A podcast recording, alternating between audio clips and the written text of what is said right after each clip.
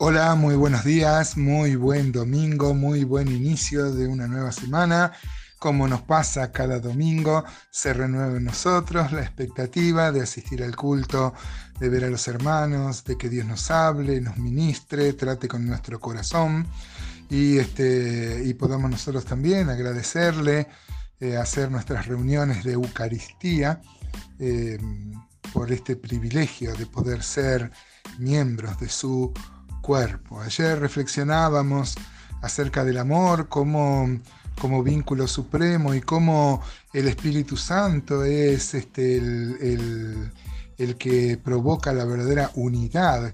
En la medida en que nos sometamos más al Espíritu, eh, vamos a encontrar esa unidad. Muchas veces que nosotros queremos primar nuestra opinión, lo que creemos, eh, queremos que los otros crean lo que nosotros creemos y si bien tenemos convicciones, yo no digo que uno no debe, eh, que uno no deba tener las convicciones que debe, eh, que debe generarnos la palabra, claro que sí, pero sobre todo debe eh, primar el amor, primar la unidad. Hermanos, el Señor Jesús dijo que el mundo va a creer cuando nos vea unidos.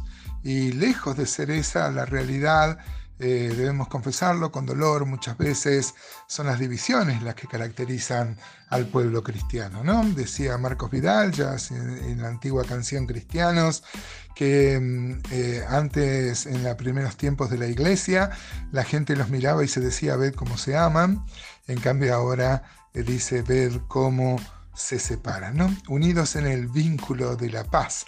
Un hermano ayer charlando sobre este tema me decía que el Espíritu Santo es como la Portland de los pisos locos. No sé si todos los oyentes de mis audios entenderán. Hay una forma de hacer un piso muy barato que se hace con los recortes de los mosaicos o de los, o de los cerámicos, ¿no? Son todos diferentes y no se pueden poner unos con otros. Entonces eh, se ponen y se le pone mm, el, cemento, la argamasa que une y uno ve todo parejito, es solo una sola cosa. Y bueno, ese es el Espíritu Santo. Me pareció genial la ilustración que traía nuestro hermano, ¿no? El Espíritu Santo es como la argamasa de esos pisos locos. Nosotros tenemos formas todos diferentes, hemos sido formados diferentes, pertenecemos a familias diferentes, seguramente tenemos opiniones políticas diferentes, gustos diferentes, hermanos, pero debe primar la unidad del Espíritu en el vínculo la paz. Y vamos a ver entonces del versículo 4 las, las cosas que eh, deben ser las características ¿no? de la verdadera unidad. Dice así la palabra de Dios, Efesios 4:4 dice, un cuerpo y un espíritu, como fuisteis también llamados en una misma esperanza de vuestra vocación. Note cómo aparece la esperanza unida al amor, ¿no? Este, y a la fe. ¿no? La fe, la esperanza y el amor son siempre características como una triada que el apóstol Pablo cada vez que tiene oportunidad eh, deja, deja bien grabada. ¿no? Un cuerpo, hermanos, somos un cuerpo. No hay este, muchos cuerpos. Hay un solo cuerpo que es la iglesia, que es la casa del Padre, que es el templo, es la familia.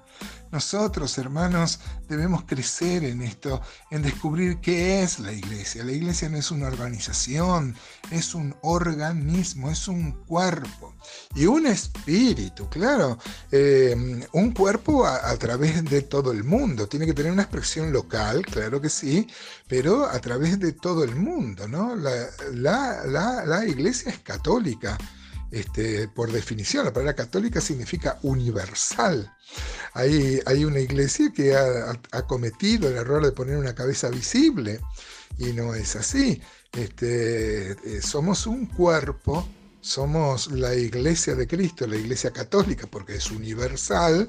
Hay también una iglesia que se llama Iglesia Universal, que me parece que tenemos pocos puntos de acuerdo un cuerpo y un espíritu, como también fuiste llamados en una esperanza de vuestra vocación.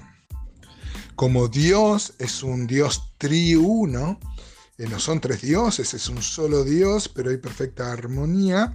El Señor Jesús dijo que de la misma forma que Él con el Padre eran uno, así nosotros debemos ser uno. Para eso hemos recibido el Espíritu Santo, que es la las arras, la garantía de nuestra herencia, como ya vimos en el capítulo, en el capítulo 1. ¿no?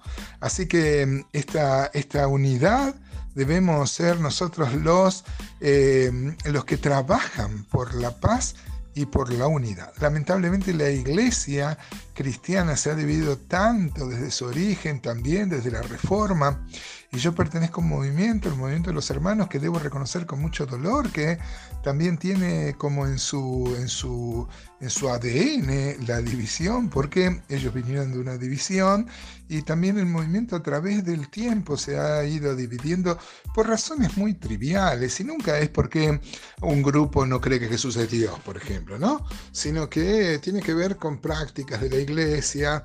Deberíamos aplicar acá lo que decía mm, San Agustín de O se le atribuye a él la frase que decía, en lo seguro fe en lo dudoso libertad, más en todo caridad.